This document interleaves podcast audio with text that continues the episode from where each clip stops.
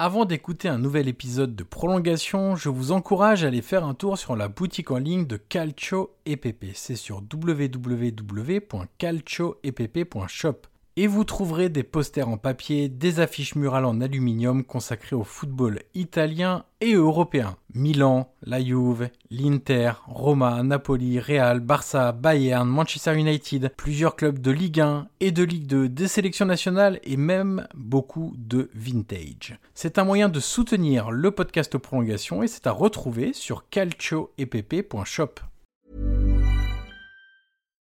Millions of people have lost weight with personalized plans from Noom, like Evan, who can't stand salads and still lost 50 pounds. Salads, generally, for most people, are the easy button, right? For me, that wasn't an option. I never really was a salad guy. That's just not who I am. But Noom worked for me.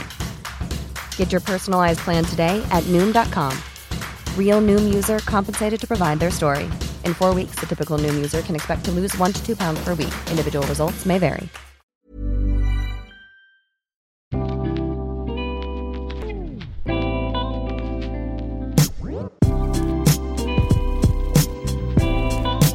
Bonjour à tous, je suis Johan Crochet, journaliste et podcasteur, et je vous souhaite la bienvenue dans un nouvel épisode de Prolongation. Prolongation est un podcast d'entretien où je rencontre des acteurs du football pour décrypter et découvrir les subtilités de leur métier. Dans des conversations de 30 à 60 minutes, nous discutons de leur métier pour mieux le décoder. L'idée est de donner des clés pour mieux comprendre le football avec ceux qui le font. Et vous le verrez, il n'est nullement question de buzz dans ces entretiens avec des entraîneurs, des préparateurs, des recruteurs, des formateurs, des joueurs et bien d'autres personnalités. D'ailleurs, si vous avez apprécié cet épisode ou les précédents, je vous encourage à mettre les 5 étoiles et laisser un commentaire sur Apple Podcast pour faire découvrir Prolongation au plus grand nombre. Aujourd'hui, je reçois Sandy Guichard, préparateur physique de l'AS Monaco.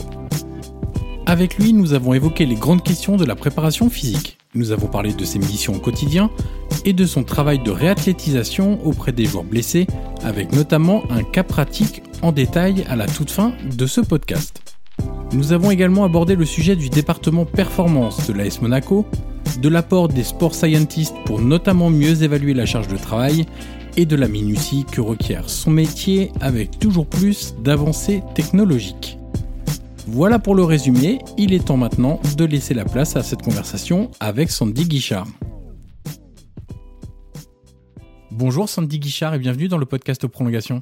Bonjour Joanne, bonjour. Alors dans ce podcast, Sandy, on commence toujours par la même question. Est-ce que tu peux nous raconter un match qui t'a marqué? Alors soit par son scénario, ça peut être par un résultat, une émotion particulière que tu as pu ressentir, et c'est une sorte de Madeleine de Proust à laquelle il t'arrive de, repenser de temps en temps. Ouais, bah écoute, en fait, un peu comme tout le monde, on a beaucoup de matchs qui nous viennent en tête, mais c'est vrai que moi, particulièrement, et j'en ai un parce que je l'ai vécu en direct, on va dire, c'est ce match avec l'équipe nationale d'Algérie où on a perdu euh, en huitième de finale euh, lors de la Coupe du Monde en 2014 au Brésil contre l'Allemagne, les futurs champions du monde. Donc ça a été quelque chose euh, qui était un peu inattendu, qui a été très rapide puisque on a, joué deux jours après la, la qualif des poules et jouer contre les champions du monde, les Neuer, etc. Ça a été quelque chose de vraiment très particulier. Et, surtout que d'ailleurs, ce match, moi je m'en souviens très bien, l'Algérie est pas loin de faire l'exploit. Clairement, c'est un, un match qui joue sur. Euh, alors on peut toujours dire, quand on parle des champions du monde allemand, il y a des joueurs qui jouent dans les meilleurs clubs et notamment au Bayern, ça c'est une évidence. Mais sur ce match-là, ça se joue quand même à pas grand-chose. Eh ben, ça se joue à un grand. Parce que je crois que c'est la seule fois où un gardien à la Coupe du Monde a joué plus de ballons en dehors de la surface qu'à l'intérieur et il nous avait fait un grand show. Et c'est vrai que sans lui, je pense qu'on aurait pu passer et puis peut-être jouer la France donc en quart de finale. Ça aurait été quelque chose encore de plus grand, de plus beau, mais bon, c'est déjà, déjà bien à vivre et c'est un sacré souvenir. En termes d'émotions fortes, euh, en termes d'émotions pures, c'est vraiment ce match-là qui te reste aujourd'hui. Si on peut parler de fierté ou de d'accomplissement dans, dans le travail, c'est vraiment euh, ton match référence entre guillemets. Oui, parce que en fait, ce qui est un peu particulier, c'est en équipe nationale, vous jouez très peu de matchs. Donc c'est vrai que chaque match a une importance capitale. On va dire même le petit match qu'on va jouer euh, au fin fond de, de l'Afrique a, une importance comptablement parlant très importante. Donc quand vous avez des objectifs pendant 4-5 ans à atteindre la Coupe du Monde et arriver à jouer ce match-là, je veux dire, le, chemin est long. Donc forcément, c'est quelque chose de, qui me restera gravé jusqu'à la fin de ma vie, ça c'est sûr. Quel a été ton rapport au sport et, au foot d'ailleurs dans, dans, ton enfance et dans ton adolescence? Est-ce que tu faisais partie de ces joueurs qui ont joué, qui ont atteint un petit niveau, qui ont espéré atteindre le grand niveau et puis qui ont finalement bifurqué dans une autre voie après? Moi je pense que j'ai été et je suis toujours un fan de sport, j'aime tous les sports. C'est-à-dire que je peux me mettre devant le biathlon, devant le saut à la perche, devant le foot. j'aime tous les sports depuis tout petit. Et bien sûr, le foot, pour moi, c'est un peu ma vie. Voilà, c'est plus qu'une passion. Et j'estime qu'aujourd'hui, et encore plus dans un club comme Monaco, je n'est pas un vrai travail. C'est plus une passion qu'autre chose. Et mon niveau ne me permettait pas, parce que je n'ai joué qu'en DH et en CFA ensuite. J'aurais pas pu en vivre et j'aurais pas pu faire une grande carrière, loin de là.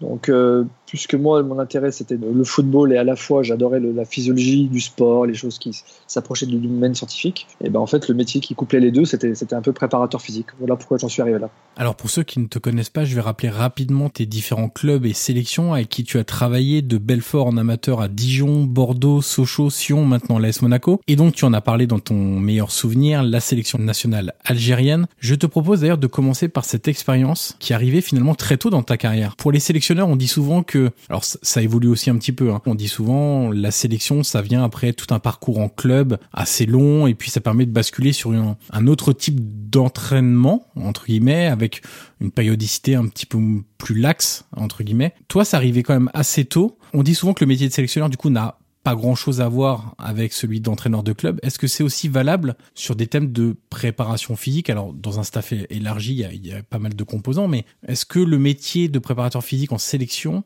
est identique à celui en club. Je voudrais juste préciser que c'était pas Belfort, c'était Besançon. Ah oui, exact. C'est grave. Non, mais c'est important parce qu'en fait, euh, j'ai passé de nombreuses années là-bas et c'est là aussi j'ai appris pas mal de choses parce que quand on est dans le foot, on va dire semi-pro, euh, même si tous les joueurs étaient à temps plein et le staff aussi, c'est là qu'on apprend à faire euh, beaucoup avec peu. Et aujourd'hui, je m'en sers beaucoup aussi bien à l'AS Monaco que j'ai pu faire dans d'autres clubs, donc c'est pour moi c'est important. Après, pour répondre vraiment à ta question, écoute, oui, je fais totalement un métier totalement différent entre aujourd'hui à l'AS Monaco où on est parti sur vraiment quelque chose de, de très performance, de très pointu, de très haut niveau et une sélection comme l'équipe nationale d'Algérie où on a un rôle un peu plus mixte, c'est-à-dire euh, à la fois préparateur physique, mais aussi à la fois entraîneur adjoint, dans le sens où euh, les rassemblements sont peu fréquents, peu longs, et en dehors de ces dates-là, eh ben, il faut suivre les joueurs, il faut suivre les joueurs en club, d'un point de vue tactique, mais aussi physique d'aller les rencontrer, d'aller dans leur club, euh, voir comment ils sont, comment ils s'entraînent, est-ce qu'ils ont des manques, etc. Donc c'est totalement différent d'un entraînement au quotidien qu'on fait, peut faire au club à l'AS Monaco où, là on est vraiment dans le suivi euh, très précis euh, tous les jours, voilà dans le détail. Donc deux paramètres très différents. Il y a une autre réalité aussi en sélection, c'est que quand on constitue le 11 titulaire, il y a des joueurs qui jouent beaucoup en club, d'autres un peu, voire beaucoup moins.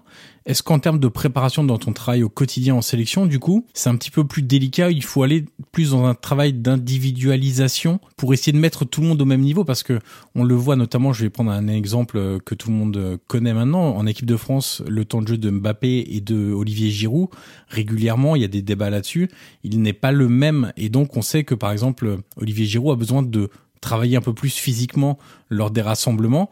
Est-ce que du coup c'est plus compliqué dans l'approche pour essayer de mettre tout le monde au même niveau pour moi, c'est à la fois plus simple et plus compliqué. Je vais m'expliquer. Plus simple dans le sens où euh, l'avantage de l'équipe nationale, c'est que tu choisis les joueurs que tu veux. C'est-à-dire que si un joueur est en méforme, tu n'es pas obligé de le prendre. Mais tu auras forcément un joueur euh, un autre joueur, peut-être de la qualité équivalente, que tu pourras aller chercher dans, dans un autre club.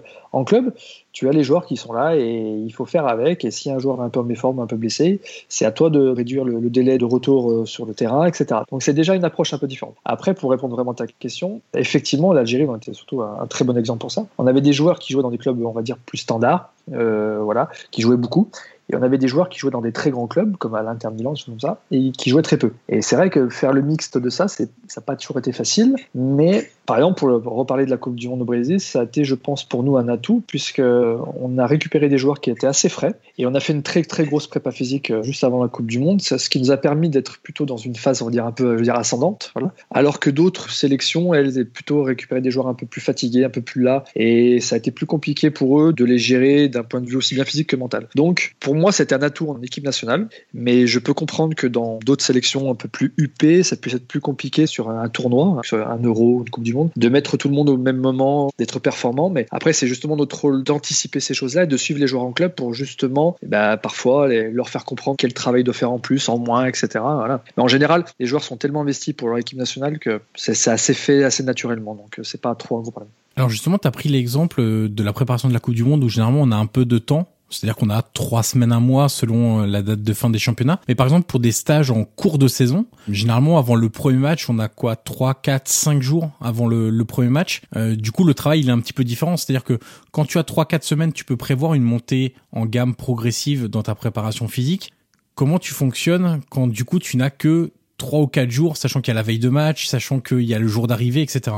En fait, dans ces rassemblements assez courts, euh, l'avantage, c'est que tu prends justement les joueurs qui sont euh, physiquement prêts parce que tu peux pas te permettre de prendre un joueur qui a très peu joué ou pas de jouer du tout. Après, si c'est un joueur qui est très important à son poste-là, qui par rapport au niveau de, l'équipe que tu joues, tu peux te le permettre. Mais c'est vrai que dans l'organisation, on est plutôt sur de l'affûtage, sur des choses très intenses. on, est, on va tout de suite sur du travail de haute intensité, des choses comme ça. On, est vraiment dans la préparation à court terme du match.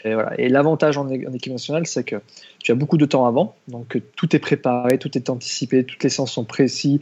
des fois même on les, on les retravaille avec des équipes de jeunes pour voir ce qu'on aurait pu modifier et rajouter. Donc c'est vrai qu'on est vraiment dans le pointu, dans le, on, part vraiment de la séance même. Voilà, on, est vraiment sur une séance, c'est pas plutôt sur un microcycle ou un macrocycle de 2-3 semaines. Après, parfois, ça peut avoir un, désavantage, c'est effectivement si vous avez joué un méforme qui est important dans l'équipe, parfois c'est difficile de le faire jouer parce que justement, comme je te disais tout à l'heure, si jamais tu perds euh, un match dans une poule à 3 ou à 4, euh, parfois c'est très compliqué pour se qualifier. Donc euh, c'est vrai que c'est un juste milieu. Alors on parlait de ce besoin de savoir s'adapter au, contexte entre sélection et club. Il y a un autre contexte aussi qui me paraît assez évident, c'est ce que demande l'entraîneur en place quand tu es dans, un staff technique. Tu as pu travailler avec pas mal d'entraîneurs au, niveau professionnel en, en club. Est-ce que ton travail peut changer finalement, j'ai même envie de dire radicalement, selon l'entraîneur qui est en place. Je prends un exemple euh, assez simple, c'est que l'entraîneur privilégie un, jeu de possession, un jeu basé sur la contre-attaque ou du contre-pressing, par exemple, les efforts des joueurs en match ne seront pas les mêmes. Si on prend des joueurs qui ont besoin d'être très réactifs, les démarrages sur les appuis sont violents, les premiers mètres de course également, c'est différent du jeu de position qu'on peut observer dans certains clubs comme par exemple Manchester City.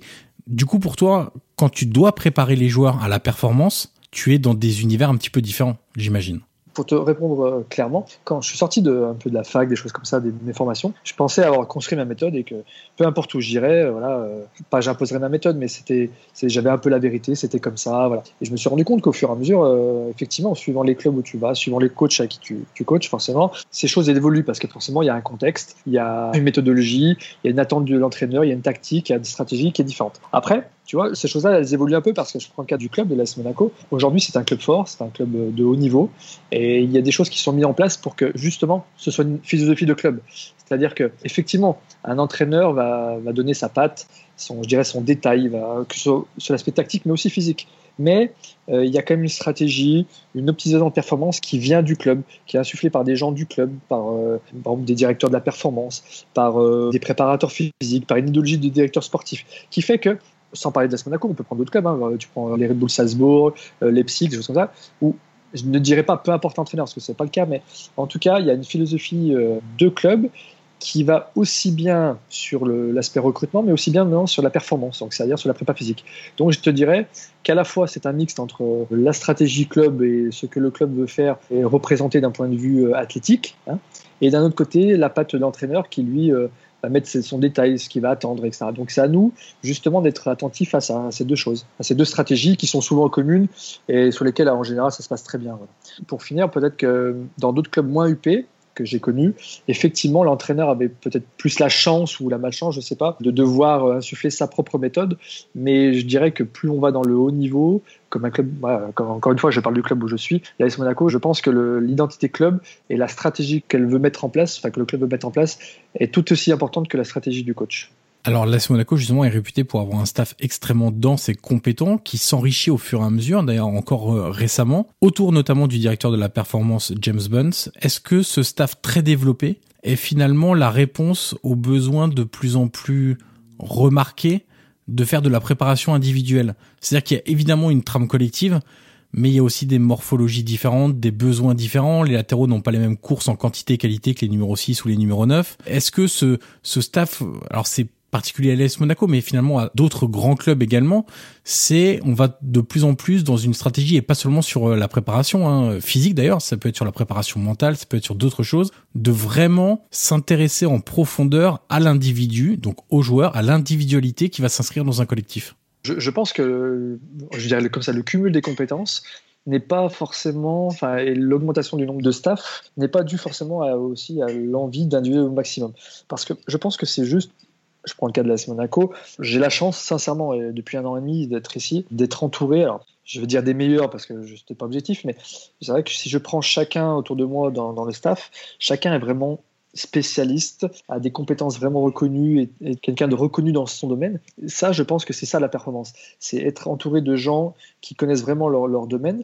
Et l'intérêt, par exemple, de quelqu'un comme James Bond, d'être directeur de la performance, c'est justement d'arriver à, à, manager tout ça et de faire que ces compétences, elles ne soient pas séparées, qu'elles soient communes pour un projet commun. Et, je pense que, comme tu disais, le fait d'avoir un staff, je pense, très très compétent, un management euh, de cette manière-là, fait qu'on va avoir une vision globale de l'équipe. C'est-à-dire qu'on va avoir un suivi de la charge, par exemple, si je te donne un exemple. Voilà, on va, on va suivre les datas d'un point de vue général, mais aussi on va pouvoir aller un peu plus sur le spécifique, mais sur le spécifique poste, comme tu l'as signalé, mais sur le spécifique individuel. C'est-à-dire qu'aussi, par exemple, si on prend un joueur, on va essayer de développer pas que ses points faibles, au contraire, ses points forts. C'est-à-dire qu'on sait qu'aujourd'hui, c'est à ce poste-là, c'est peut-être le meilleur sur cette qualité-là. On va continuer à se développer là. Et on a la chance d'avoir des gens compétents autour de soi qui dans chaque domaine, que ce soit la nutrition, la prépa physique, la prépa mentale, va faire que on va essayer d'optimiser, c'est vraiment le terme, je pense, c'est vraiment le terme qui est important, optimiser les 2, 3, 4, 5, 10% de plus qu'on va pouvoir aller gratter. Et, je pense c'est vraiment l'intérêt aujourd'hui de ces staffs qui sont certes élargis, mais je pense que c'est pas une question que non, c'est surtout une question de compétence voilà, et d'expérience, parce que la compétence, il y en a dans tous les clubs, beaucoup, et je pense que ce qui fait un peu la différence aussi, c'est l'expérience, voilà, c'est le mix des deux. Alors tu parlais de data et de charge de travail. À l'AS Monaco, il y a aussi des sport scientists. C'est un métier qui se développe de, de, plus en plus et les clubs font appel de plus en plus à ce type de profil. Derrière ce métier, il y a aussi une volonté de, de minutie, d'une approche scientifique de la prépa physique notamment. C'est un peu comme une recette en fait en cuisine. Ça se joue au gramme près parfois euh, dans, dans la préparation des plats. Là, ça peut jouer au sprint près, à la longueur du sprint, à l'exercice à ne pas faire en trop pour ne pas être dans une surcharge de travail. Comment se passe ta collaboration du coup avec ces personnes chargées de l'approche, on va dire, très scientifique euh, de la préparation? Alors justement, ça c'est une question qui est très intéressante dans le sens où je, pense qu'on pourrait en débattre des heures et des heures. Je pars du principe que l'empirisme est très important, c'est-à-dire que le savoir-faire de l'entraîneur, du préparateur physique, peu importe, sur le terrain, le ressenti, le feedback du terrain, du joueur, de ce qu'il connaît, est, est, très très important. Mais peut-être que pour gagner justement ce qu'on dit tout à l'heure, les 4, 5, 10, 20%, je ne sais pas, je n'ai pas exactement le terme, mais en supplémentaire, l'intérêt de la science est, grand. Et c'est vrai qu'à Monaco, on a une chance inouïe, c'est qu'on a quand même euh, peut-être les deux meilleurs euh, sportifs de France. C'est-à-dire que Yann Lemeur est connu dans le monde entier, euh, Bruno Marié également. Et c'est vrai qu'avoir ces gens-là au quotidien, bon, ça, valorise certes le travail de l'ES Monaco, mais aussi le nôtre. Parce que je prends mon cas au quotidien, je me sens épaulé, c'est-à-dire que j'ai les données avant l'entraînement de ce qui a été fait les jours précédents. Donc je sais que je sais exactement ce que je peux ajuster le lendemain, ce que je dois faire. Est-ce que je dois faire un peu plus de sprint, un peu moins de sprint? Est-ce que je dois faire plus de sauts? Est-ce que la distance entre 20 et 25 km/h est trop importante moins? Donc c'est-à-dire que déjà avant, je, peux prévoir ma séance. Avec ce genre de personnes-là et donc justement tous les outils qu'ils ont, ça permet aussi de faire du live. C'est-à-dire qu'en direct à l'entraînement, je, je sais ce qui se passe. On a un feedback de la charge, ce qu'on appelle externe. Qu'est-ce qu'on fait réellement ce qu'on perçoit. Et ça, c'est aussi intéressant, qu'on peut ajuster sur le terrain, chose qu'avant on ne pouvait pas faire, c'était un peu de l'empirisme. Et après, derrière, la troisième phase, c'est le feedback, c'est-à-dire que voilà, aujourd'hui, on a fait ça. Concrètement, on a fait ça, il s'est passé ça, voici le ressenti des joueurs, voici en termes de data ce qu'on a. Et ça permet à la fois de voir si on est dans les zones qu'on voulait travailler ou pas, ce qu'il aurait fallu améliorer, pas améliorer, ce que demain on peut anticiper faire. Et en fait, c'est vraiment ça, c'est cette chose de dire j'ai un feedback et en même temps j'anticipe pour le lendemain ça, c'est toutes les datas qu'ils nous donnent. Donc, c'est ces gens-là qui nous aident au quotidien pour être vraiment le plus précis possible. Et en plus, ils ont une deuxième particularité, c'est que ce ne sont pas des scientifiques que des scientifiques, hein, ce sont aussi des gens de terrain. Et ces gens de terrain, ils ont la capacité d'aller chercher un peu ce qui, les dernières études scientifiques, ce qui est sorti de nouveau, ce qui se fait à l'étranger, etc. Et de nous donner ces feedbacks-là, ce qui nous permet aussi, nous, de, nous amener sur le terrain. C'est-à-dire qu'en fait, c'est un mix entre la science et le terrain. Et c'est vraiment, c'est de la science appliquée, quoi. C'est vraiment, c'est vraiment extraordinaire, c'est génial. Et alors, tu parlais du ressenti des joueurs. Est-ce que parfois, il y a eu un vrai décalage entre ce qui était conseillé par l'étude euh, de la charge de travail, toutes les datas que vous pouvez récupérer avec des appareils technologiques euh, à l'entraînement, justement en live aussi, et le ressenti des joueurs qui vous expliquaient que, euh, je sais pas, il peut y avoir un tiraillement, il peut y avoir soit physique ou soit parfois aussi quelque chose qui leur plaît moins dans, dans ce qui est travaillé. Maintenant, vu qu'on travaille beaucoup avec le live, j'ai envie de te dire que non, c'est quasiment presque impossible, puisque au quotidien, par exemple, je, je donne un exemple très concret, très précis. Si on a estimé qu'il fallait faire 200 euh, mètres pour tel joueur à plus de 25 km/h, voilà, et ben en live, on voit, on voit concrètement il a fait. Donc, si on voit qu'il a fait 100 mètres à la fin d'entraînement, et ben il va rester à côté avec nous et on va lui faire du travail complémentaire pour qu'il atteigne ses 200 mètres. Donc, en fait, tu peux difficilement te tromper là-dessus. Et cet intérêt-là, elle est encore plus grandissant avec les blessés. Moi, qui m'occupe aussi des blessés à l'AS Monaco, où là, il faut être encore plus précis, plus pointilleux parce qu'on n'a pas droit à l'erreur et ben cette science-là, ces sport sciences-là et tous les outils qu'on utilise nous aident vraiment à être le plus précis possible. Et j'irai même plus loin, c'est pas que l'AS Monaco, parce que même dans des clubs moins UP, des, clubs amateurs ou semi-amateurs, on va dire en CFA, en N2, en N1, les préparateurs physiques ou les entraîneurs adjoints sont très formés maintenant et ils ont aussi ces, alors peut-être pas les mêmes outils que nous, mais ils ont des outils aussi intéressants, que soit les RPE, des choses comme ça, où il y a forcément un suivi de la charge, qu'elle soit externe ou interne. Et ça, je pense que c'est une sacrée avancée depuis 10-15 ans, parce qu'avant on était ce qui était très bien aussi. Hein. On était dans l'empirisme. Et je pense que euh, le sport de niveau, et en tout cas le foot, je parler de ce que je connais, c'est un mixte entre ça, entre l'expérience, l'empirisme des staffs, la capacité, le savoir-faire sur le terrain, et à la fois les outils, donc les sports scientifiques ou d'autres choses, qui sont là pour nous aider. Parce qu'en fait, c'est ça, c'est pour nous aider avant et après l'entraînement, et même maintenant pendant l'entraînement. Avec cette nouvelle méthodologie que tu as découvert, du coup, est-ce que tu as noté des vraies améliorations? Alors, ça peut être sur le nombre de blessés, sur le fait que les blessés reviennent mieux, plus vite ou ont moins de risques de rechute. Quels sont tes retours sur, euh, sur cette méthodologie euh, de travail avec euh, les sport scientists et, la data? Tu sais, ça reste un jeu. Donc, c'est-à-dire que pendant un match, tu ne peux pas, tu ne contrôles pas les joueurs il y a des choses qui te, qui te dépassent, et heureusement, tant mieux, c'est l'intérêt du sport même. Donc, je ne dirais pas qu'il y a moins ou plus de blessures. Je pense que les, choses évoluent parce que les joueurs évoluent. C'est-à-dire que, voilà, si on se souvient bien, il y a 20 ans de ça, il y avait énormément de pubalgie, même 30 ans de ça.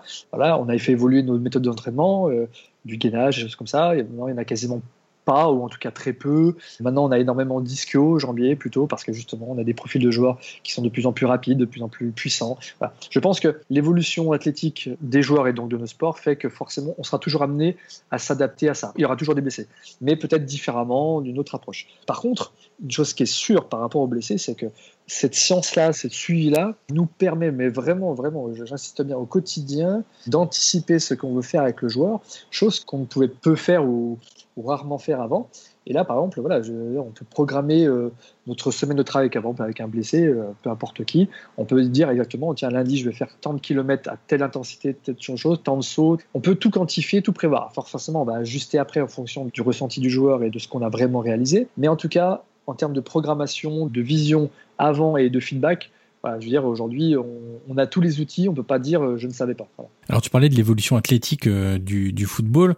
On a l'impression que euh, les joueurs sont de plus en plus dynamiques, toniques, musclés, préparés. Ils vont très vite, etc. L'étape ultime, entre guillemets, dans, dans, la préparation physique de manière très très large, c'est les gains marginaux maintenant, parce que j'ai le sentiment que c'est une théorie que j'ai, et peut-être que tu vas pas du tout être d'accord, mais c'est qu'on arrive quasiment au bout de ce qui est possible de faire d'un point de vue physique, c'est-à-dire que on a des joueurs qui sont vraiment aujourd'hui bâti pour faire de la performance au plus haut niveau de manière très régulière, de manière très fréquente. J'ai le sentiment qu'on arrive un petit peu au bout de ça. Donc il y a encore des gains marginaux et c'est l'intérêt de travailler avec des sport scientists, un directeur de la performance pour aller chercher ce que tu disais, les 4, 5, 10%. On n'a pas forcément le, chiffre exact. Mais aujourd'hui, par rapport à ton travail à l'AS Monaco et tout ce que vous avez mis en place qui est quand même très important, notable et qui n'est pas le cas non plus de, tous les clubs. Est-ce que tu as le sentiment qu'on peut aller encore plus loin que ce qui est déjà mis en place aujourd'hui? Oui, je, suis d'accord avec toi et en même temps, je dirais qu'il y a, encore beaucoup à faire parce que si on prend le, club, si justement une cellule performance qui a été créée, c'est justement pour manager, comme j'étais toutes ces compétences, pour justement aller chercher encore la chose un peu plus supplémentaire parce que la nutrition est importante, on sait que la préparation mentale va être importante aussi. Donc en fait, il y aura toujours des choses à faire. Après, effectivement, les joueurs aujourd'hui sont assez bien préparés, on est comme de la très haute intensité et tout, mais il y a peut-être encore à faire aussi sur la capacité de, de répéter les matchs. Voilà, à être à haute intensité, être capable d'augmenter les charges de travail, parce que c'est vrai que même si dans un sport comme le football, on travaille quand même plus que ça, on peut le dire, peut-être qu'en développant encore ses qualités physiques, on pourra s'entraîner encore plus, donc on pourra aller encore un peu plus loin. Là, quand on voit des profils comme Ruben Aguilar, qui sont des très gros travailleurs, au quotidien, je vous assure qu'on se dit qu'on peut aller encore très loin, parce que c'est ce joueur-là qui est, très bon, qui est pour moi un des meilleurs physiquement en France, et est capable d'emmagasiner des charges de travail qui sont énormes, mais qui pourraient être encore plus grandes plus tard. Mais c'est une question aussi de, progressivité, des choses comme ça. Et je, je pense vraiment que l'intérêt de ces cellules performance, voilà, on fait énormément de réunions parce qu'on essaie de, sur plein de détails, sur plein de sujets, d'aller un peu plus loin. Mais voilà, la science avance, les stratégies avancent, le football, la tactique euh, change. Donc effectivement, notre méthodologie de travail, que ce soit la préparation physique, elle évolue aussi. Donc je, pense que c'est n'est pas une fin en soi. Au contraire, je pense qu'on est qu'au début de quelque chose. Et là, ce Monaco, voilà, je veux vraiment mettre en avant ce qui a été fait parce que je pense que je peux, je peux comparer ce que j'ai connu ailleurs. Je pense que c'est vraiment quelque chose d'extraordinaire. j'ai hâte, j'ai hâte de voir encore parce que je sais que c'est que le début de quelque chose d'encore plus grand. Je pense que c'est pas une fin, au contraire. Euh, tu parlais de la répétition des efforts, des performances de manière plus régulière et plus fréquente. Une fois que la saison est lancée, quand on joue tous les trois jours, alors la saison actuelle elle est un peu particulière parce que finalement la saison elle est euh, assez euh, ramassé et que euh, bon il y a eu des matchs reportés que la Coupe d'Europe par exemple s'est faite euh, de manière très rapprochée etc donc il y a beaucoup de clubs qui jouent tous les trois jours. Là on voit qu'il va falloir caser aussi la Coupe de France sans savoir si on va pouvoir aller au bout pour le moment. Est-ce qu'on peut encore parler de préparation physique ou est-ce que c'est plutôt un contrôle de l'état de fatigue des joueurs en fait que tu fais au quotidien quand t'es amené comme ça à jouer tous les trois jours? On a le sentiment que bah, en fait il y a le jour d'après match où bah c'est un peu plus léger quand même. Ensuite, on a un jour et ensuite on tombe toujours sur la veille de match en fait. Ma question c'est comment tu répartis ton travail ou quelle est la différence entre ton travail en avant-saison où tu peux travailler j'imagine beaucoup plus en profondeur et le travail au quotidien qui est quand même j'imagine assez basé sur l'état de fatigue des joueurs et le contrôle de ça?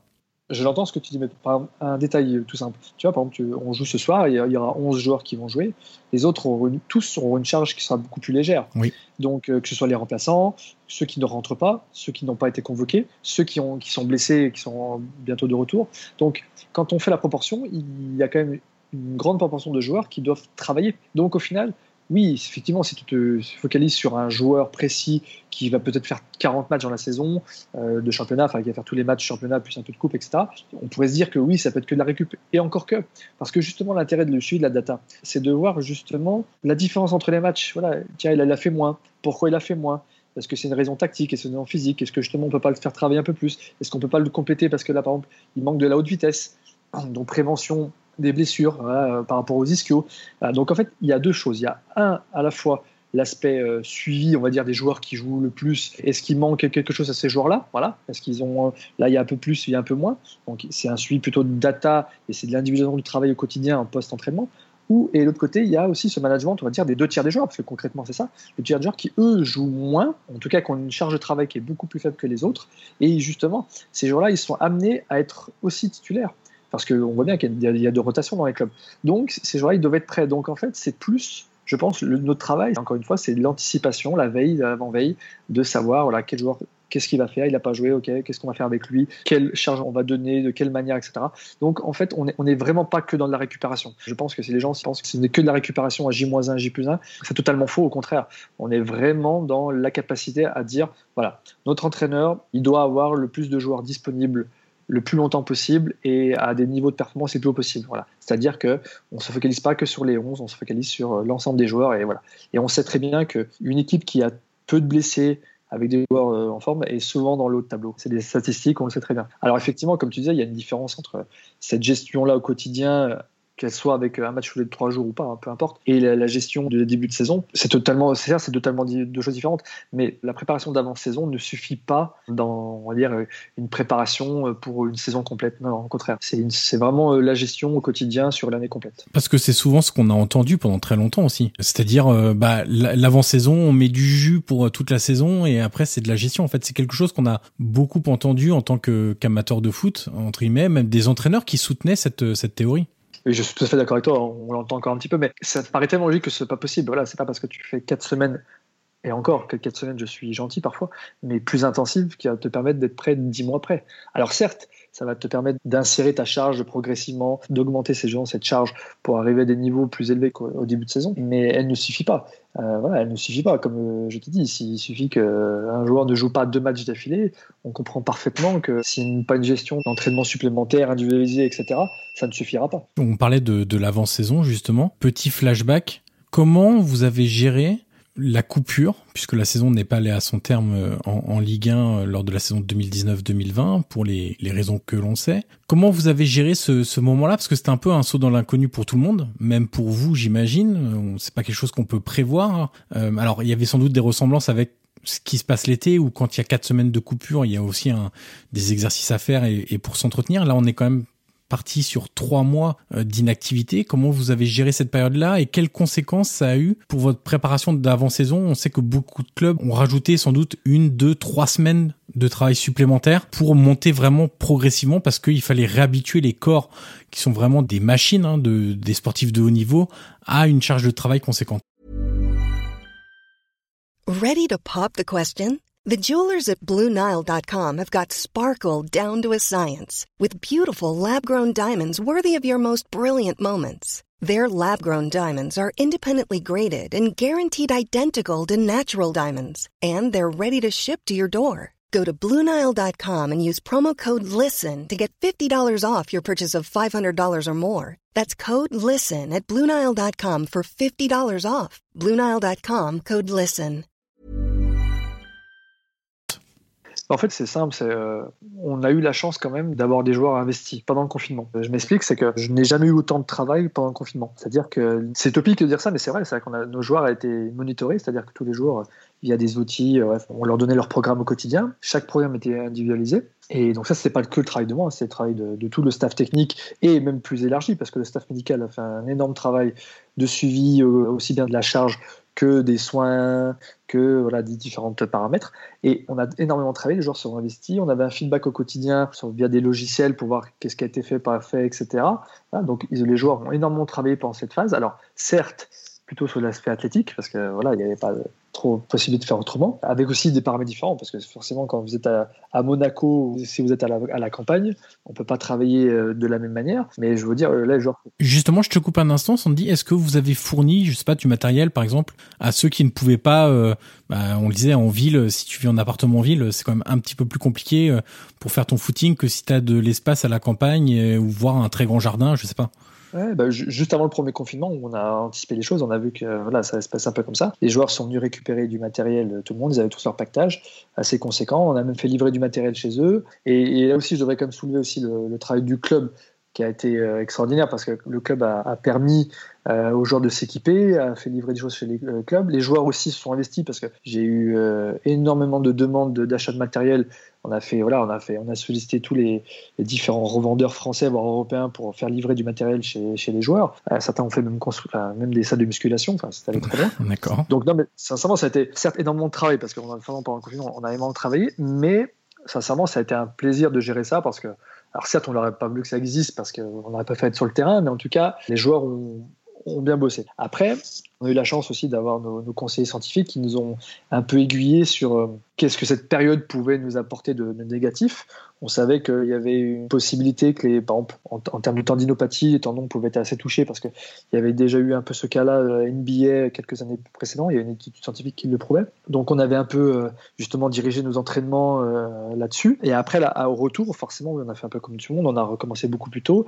Et la stratégie, c'était encore une fois, c'était un travail progressif on a commencé très léger, euh, augmenter la charge progressivement. Et encore une fois, avec ces outils qu'on a, ce feedback euh, des joueurs et ce feedback des technologies, on a pu vraiment très bien monitorer et augmenter très progressivement la charge. Et l'avantage, on n'a pas eu énormément de cas, nous, euh, sur le Covid. On a eu des joueurs qui ont été très impliqués, avec le staff performance qui a, bien bossé, et en fait, ça s'est assez bien passé. Et on a eu la chance aussi donc d'avoir voilà, un staff comme le staff de Kovac, qui est quand même très basé sur la performance et la préparation physique. Et c'est vrai qu'on a augmenté les charges progressivement, mais on a atteint des charges de travail qui étaient vraiment très très importante parce que c'est le style de jeu, la stratégie de l'AS Monaco, la performance qu'on veut mettre en place. Mais c'est vrai que finalement, on l'a assez bien passé cette période un peu difficile. Je, repense à ce qu'on a évoqué juste avant sur euh, les gains marginaux, tout ce qu'on pouvait encore améliorer dans la préparation physique. On n'a pas parlé, puisque c'est une de tes fonctions aussi, de la gestion des joueurs blessés et euh, notamment ce qui peut être encore euh, amélioré à ce niveau-là? Est-ce qu'il y a des gains marginaux sur raccourcir les, les temps d'indisponibilité, peut-être améliorer la prise en charge euh, du joueur blessé, améliorer les protocoles de soins, euh, faire en sorte que si on est blessé à la jambe, à une jambe par exemple, je sais pas, un pied ou quelque chose comme ça, on puisse quand même travailler sans exposer la blessure, mais travailler physiquement pour ne pas perdre trop et être de retour plus facilement en termes de performance sur les terrains, c'est-à-dire ne pas avoir trop perdu physiquement et être apte assez rapidement. Est-ce que tout ça, tu vois encore des axes d'amélioration? Oui, oui, je pense que clairement, c'est ce domaine-là où, dans les prochaines années, euh, c'est déjà le cas depuis longtemps, dans tous les clubs, où euh, on sait qu'il va falloir être encore de plus en plus performant parce qu'on sait très bien, comme j'ai dit tout à l'heure, euh, voilà, moins vous avez de blessés, plus vous avez de chances d'être dans le haut niveau dans le tableau. Donc forcément, ça va être un axe encore de plus en plus prioritaire. Après, si je veux parler encore des Monaco, c'est franchement, là j'insiste bien, en comparaison de ce que j'ai connu ailleurs, je pense que c'est là où j'ai le plus progressé moi depuis mon arrivée, c'est parce que j'ai la chance d'avoir euh, à côté de moi Jérôme Palestri euh, qui a bossé 20 ans en tant que traîneur médical à, Marseille, qui est sûrement le meilleur kiné rétlateur de, de France. On a l'arrivée maintenant de Sylvain Blanchard, le docteur, qui est pareil, est très calé là-dessus, qui est un atout extraordinaire. On va rajouter ça à toute la cellule performance euh, qu'a mis en place euh, notre directeur sportif James Jones. Sincèrement, maintenant on prend en charge un blessé, on le prend vraiment dans sa globalité. C'est le staff entier qui le suit et il y a une stratégie qui est commune, c'est-à-dire que c'est pas quelqu'un tout seul tout seul qu'il le prend en charge. C'est-à-dire qu'il est vraiment accompagné du début à la fin sur tous les paramètres. J'insiste encore bien sur la nutrition, sur tous ces paramètres-là. Et c'est vraiment, vraiment quelque chose qui, moi, me plaît énormément parce que je ne dis pas qu'on fait des miracles, hein, loin de là. En tout cas, c'est quelque chose qui est, qui est très précis, qui vient d'un travail collectif. Et je pense qu'on fait vraiment du très bon boulot dans ce club-là. Et si un jour je suis amené dans 30 ans, j'espère le plus tard possible, partir de ce club-là. C'est ce qui, je pense, me marquera le plus. C'est vraiment un staff euh, en réhab qui est vraiment, vraiment, vraiment compétent. C'est c'est un vrai plaisir. Alors dans un club, on aime bien tout maîtriser en général. Euh, il y a néanmoins avec les joueurs tout un pan que vous ne pouvez pas gérer directement, vous pouvez avoir une influence dessus, mais c'est difficile de tout contrôler. Je parle évidemment de ce qui se passe en dehors du centre d'entraînement, du terrain, etc. Je parlais juste à l'instant de, de, la nutrition, par exemple. On peut ajouter le sommeil, le repos, ce qu'on appelle, bon, vulgairement l'hygiène de vie. Comment vous conseillez les joueurs là-dessus? Est-ce que vous les sentez réceptifs? Et est-ce que vous leur montrez des cas d'études pour leur faire comprendre et pour euh, qu'ils aient conscience de tout ce que ça peut leur rapporter parce que c'est pas forcément inné non plus. Même si les joueurs en entendent parler des centres de formation etc en fait il y a aucun meilleur exemple que l'exemple en lui-même justement. Je te donne un exemple, euh, on a fait un épisode avec Franco Antonucci qui est passé par justement l'AS Monaco et qui est aux Pays-Bas maintenant et lui il m'expliquait que le staff actuel dans son équipe à Volendam l'avait beaucoup influencé sur la nutrition et il disait c'est pas en fait que je mangeais mal mais c'est simplement que je mangeais pas comme un sportif de haut niveau. il me disait moi je, je sais très bien que j'avais un problème avec les boissons sucrées, euh, les sodas et il disait comme il est belge j'aimais bien le chocolat, ça fait un peu cliché mais c'est la vérité. Euh, et il me disait avec ces personnes-là avec une nutritionniste, on a mis un programme en place pour que je change mon alimentation et il m'a dit, moi j'en ai vu tout de suite les, les bénéfices. La première chose, c'est moins de risque de blessure et la deuxième qu'il m'expliquait, c'est que lui avait tendance à finir les matchs avec des crampes. C'est-à-dire qu'à partir de la 75e, 80e, ça commençait un peu à tirer. Et à partir du moment où il a arrêté les boissons, euh, donc les sodas, et euh, qu'il a remplacé le chocolat au lait par du chocolat noir et en petite quantité, euh, ça allait beaucoup mieux. justement, ça c'est un exemple qui est marquant parce que c'est quelqu'un qui a changé son alimentation et qui en a retiré beaucoup de bénéfices. Est-ce que justement vous leur montrez des cas d'études qui peuvent aller faire le petit pourcentage supplémentaire pour les convaincre? Oui, non, mais justement, ce que, tu là, ça fait partie de la performance, justement.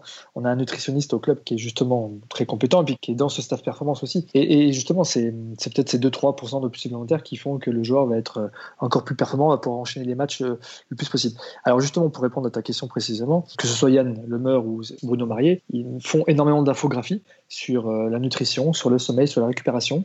Euh, au quotidien, les joueurs sont martelés, je ne sais pas si c'est le bon terme, mais en tout cas, ils reçoivent sur leur téléphone ou aussi bien sur nos différentes télés, etc., sur les différentes réunions qu'on fait, sur les conseils qu'on leur donne. C'est-à-dire, par exemple, là, on enchaîne les matchs. Donc, tous les jours, ils ont un conseil sur aujourd'hui, voilà, il faudrait dormir à peu près tant d'heures, il faudrait faire peut-être la sieste à, tel moment, il faudrait euh, manger telle chose, etc. Et le nutritionniste, Juan, dans ce cas-là, lui, alors carrément, les joueurs je dirais, euh, c'est un peu la nounou, il est au quotidien par WhatsApp toute la journée, et les joueurs envoient les photos en disant tiens, est-ce que je peux manger ça, est-ce que, est-ce que ça c'est bon pas, euh, oui tiens, je te conseille ci, je te conseille ça, et il faut pas oublier que les joueurs mangent quand même beaucoup au club, parce qu'ils ils mangent le matin et le midi, donc c'est-à-dire qu'en fait, il n'y a que le repas du soir qui est géré à distance. Mais je pense sincèrement qu'il y a, il y, a, une éducation à avoir chez les jeunes qui est importante. Mais après, quand vous arrivez à ce niveau-là de performance, les joueurs sont assez bien éduqués. Moi, c'est vraiment pas quelque chose qui me choque, encore moins l'AS Monaco, mais ça me choque vraiment pas. C'est pas un paramètre, je pense, qui est le plus néfaste actuellement. Voilà. Je prends le cas de d'un joueur qui est très connu, Cesc Fabregas à qui j'étais tout à l'heure, et ben voilà, Cesc c'est un exemple à lui tout seul, en termes de nutrition, en termes de, de, sommeil, d'hygiène de, vie, voilà, quand j'irais presque, vous on a plus à prendre exemple sur lui et que j'aurais des conseils à lui donner, tout ça parce que justement il a une expérience, il y a des gens derrière lui qui l'aident, quand il a une question, euh, voilà, et il y a des gens, euh, que ce soit Bruno, Yann ou Juan, qui sont là pour lui répondre.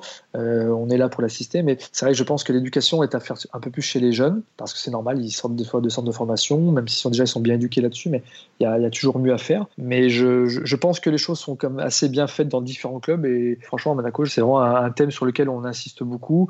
Alors moi, je c'est pas mon domaine de compétence, mais je, regarde ça avec, euh, voilà, avec grand plaisir. Alors un autre domaine, on a parlé nutrition, on peut parler sommeil, repos, tu, as parlé des des conseils de sommeil que, que les joueurs reçoivent. Un autre domaine qui est difficile à gérer pour un club, c'est les entraînements supplémentaires que parfois les joueurs peuvent faire avec des préparateurs physiques euh, externes au club. Et justement, on parlait de l'approche scientifique où tout était mesuré euh, au gramme près, entre guillemets, au sprint près, au mètre près. Là encore, question, c'est comment vous, vous le gérez Est-ce que c'est des cas que tu as rencontrés, alors pas forcément seulement à l'AS Monaco, mais dans ton parcours dans différents clubs et sélections, ce phénomène qu'on voit quand même de plus en plus avec évidemment les réseaux sociaux, les joueurs le mettent sur leurs réseaux sociaux pour montrer qu'ils s'entraînent toujours plus, toujours plus. Euh, est-ce que c'est difficile à gérer du coup?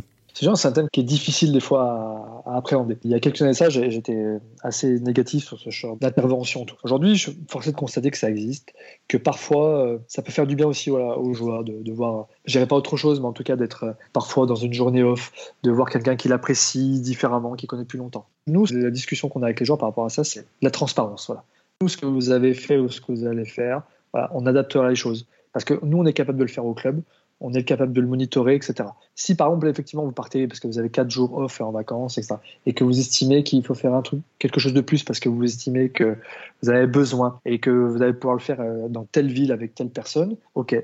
Il faut juste qu'on le sache, qu'il y ait une transparence, parce que nous, notre intérêt, c'est justement au retour qu'on sache exactement ce qui a été fait pour ne pas faire d'erreur derrière. Parce que si nous, on programme quelque chose parce qu'on sait que derrière la charge était de zéro ou très faible, alors que ce n'était pas tel cas, on peut avoir danger. Donc, on a eu des discussions avec les joueurs, des réunions là-dessus par, par transparence, on se dit les choses et en général, ça se passe bien. À Monaco, j'ai pas de problème. Par contre, j'ai connu ça dans un club particulièrement, un problème un peu plus important où un joueur, par exemple, qui n'était pas féru voilà, de travail physique en club, n'était pas féru de, de charges de travail et aimait bien euh, de temps en temps les week-ends faire un peu de travail euh, athlétique à côté euh, pour les réseaux sociaux. Et, là, il y a danger parce que effectivement, c'est plus de la com, c'est plus on va dire du paraître. Et là-dessus, je pense que des fois, il faut être intransigeant.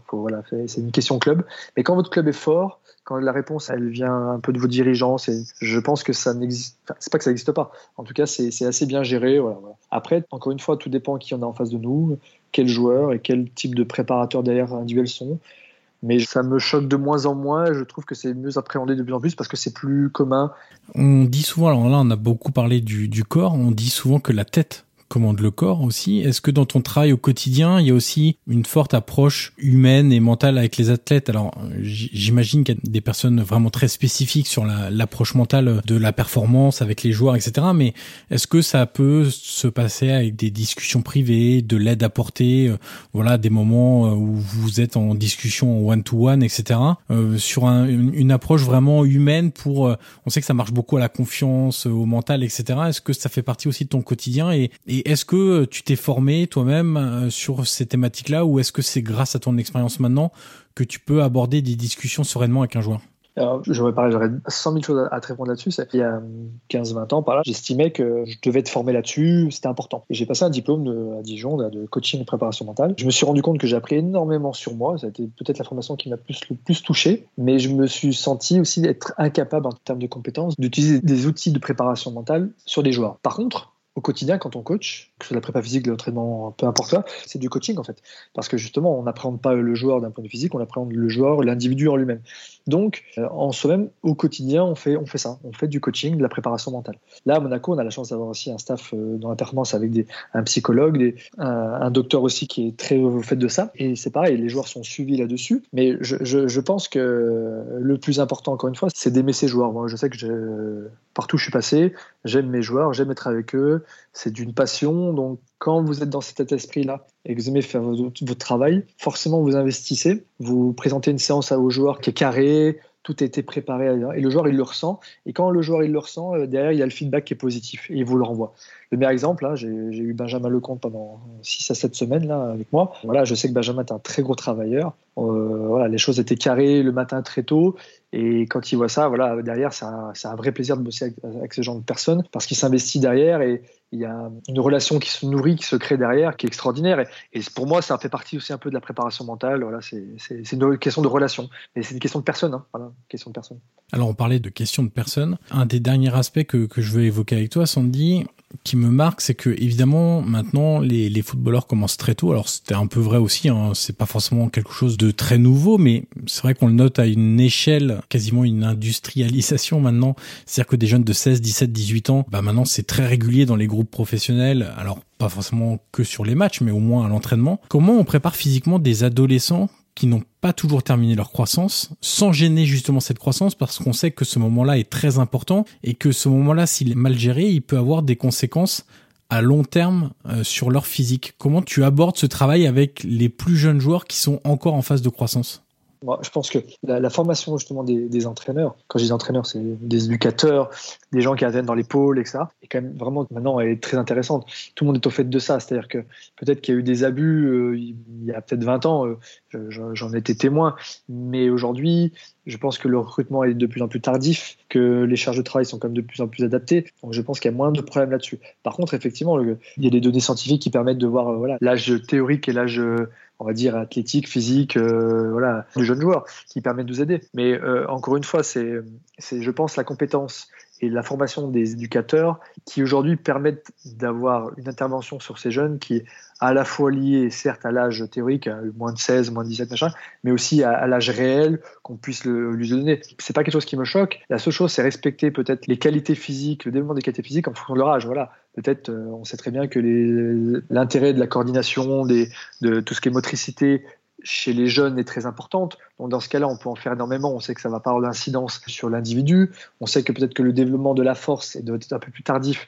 Donc aujourd'hui, la formation des éducateurs le permet et forcément ce développement de la force est un peu plus tard. On sait que par contre, à l'inverse, tout ce qui est euh, acquisition des gestes de mouvements fonctionnels comme euh, des mouvements d'haltérophilie peut être très bien fait assez tôt, assez jeune en tout cas, dans la préformation à des charges très légères. Et ça aussi, cette formation, euh, cette connaissance maintenant théorique nous permet de le mettre en place. Je pense que c'est vraiment ça. C'est la compétence et l'expérience d'éducateur qui aujourd'hui permettent d'avoir une intervention qui est assez adaptée aux jeunes joueurs. Et je ne vois rien de très choquant, chose qui a été le cas, certes, il y a, peut-être 20-30 ans dans, dans plein de sports, hein, pas que le football. Alors maintenant, Sandy, je voudrais qu'on fasse une petite euh, étude de cas entre guillemets euh, pour que nos auditeurs comprennent bien. Les auditeurs aiment bien parfois le, concret aussi. À partir d'un exemple, si, si demain un, joueur à l'AS Monaco se, se, blesse, on peut prendre une blessure musculaire à, la cuisse par exemple, et qu'il est absent trois semaines, dans à la fois le, le protocole de soins et ton travail de réathlétisation et de d'entretien du corps, comment tu fonctionnes et quels sont les exercices ou quelles sont les, les choses que vous travaillez tous les deux? Alors justement là, quand ça arrive, hein, si on prend un exemple, si, une chose arrive comme ça, les premières heures et les premiers jours sont très importants. C'est-à-dire que tout de suite, il y aura une concertation hein, dans le staff médical.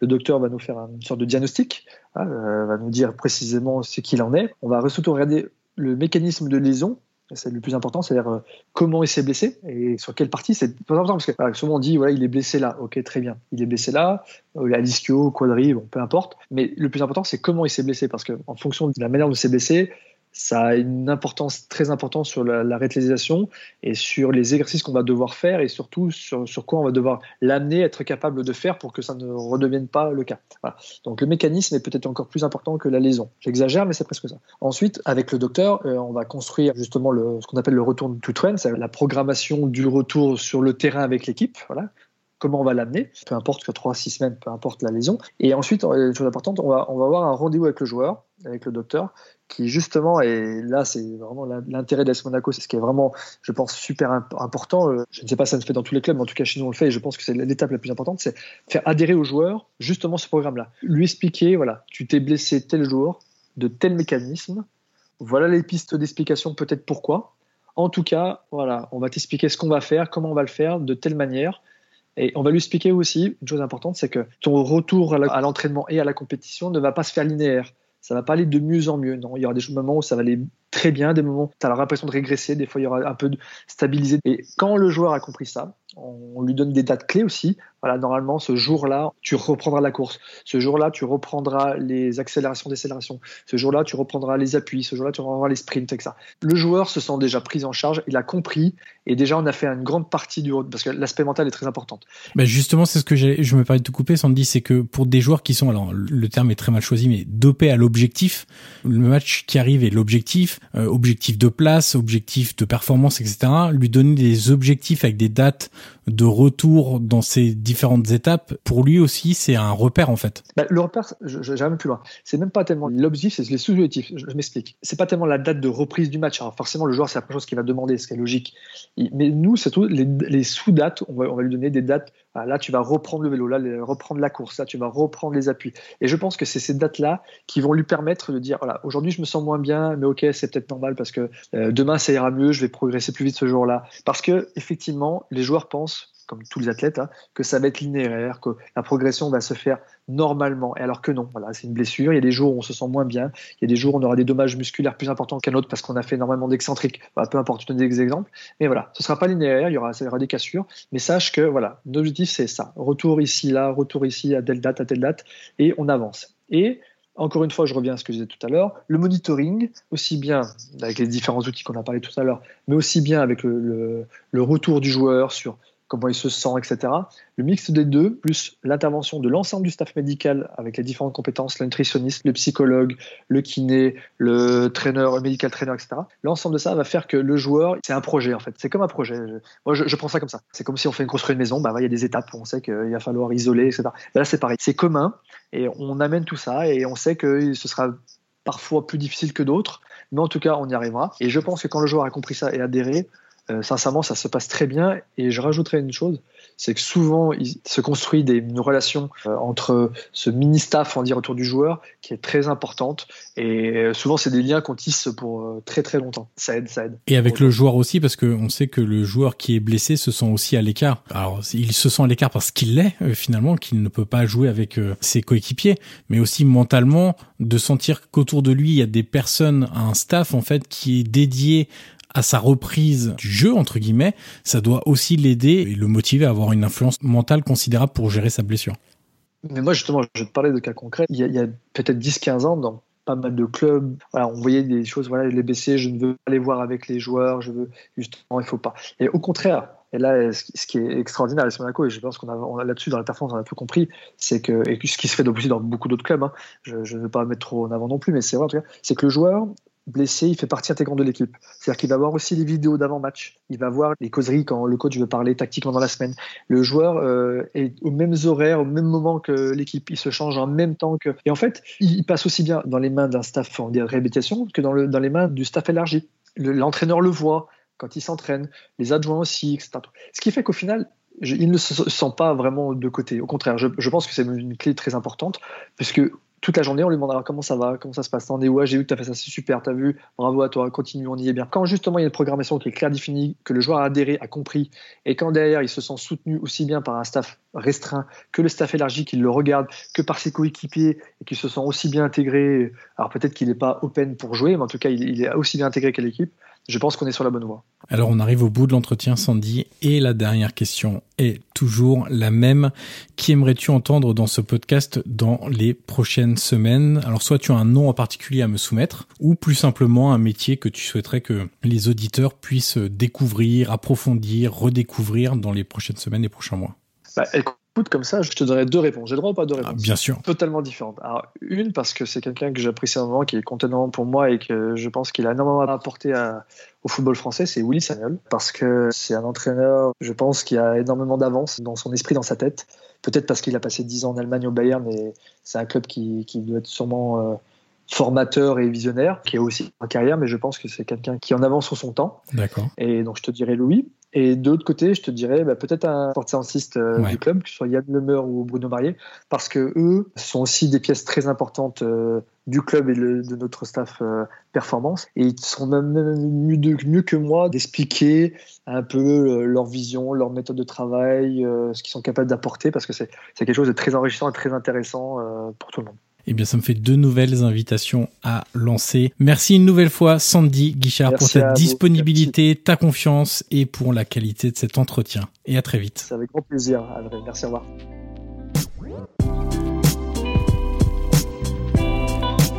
Merci d'avoir écouté cette conversation.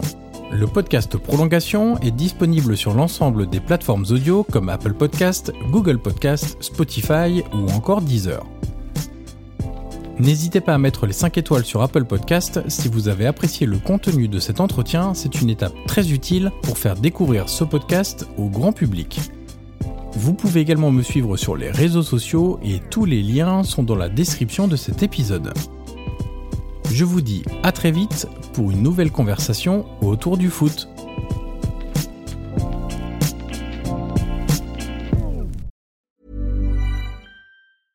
Summer's just around the corner, so give your body the care it deserves with Osea's best-selling Andaria algae body oil. Created by infusing Andaria seaweed in barrels of botanical oils, it leaves skin silky soft and glowing. Plus, it's clinically proven to improve elasticity and deeply moisturize without feeling greasy. It's safe, clean, vegan skincare. Get 10% off your first order at OseaMalibu.com with code GLOW, plus free shipping on orders over $60.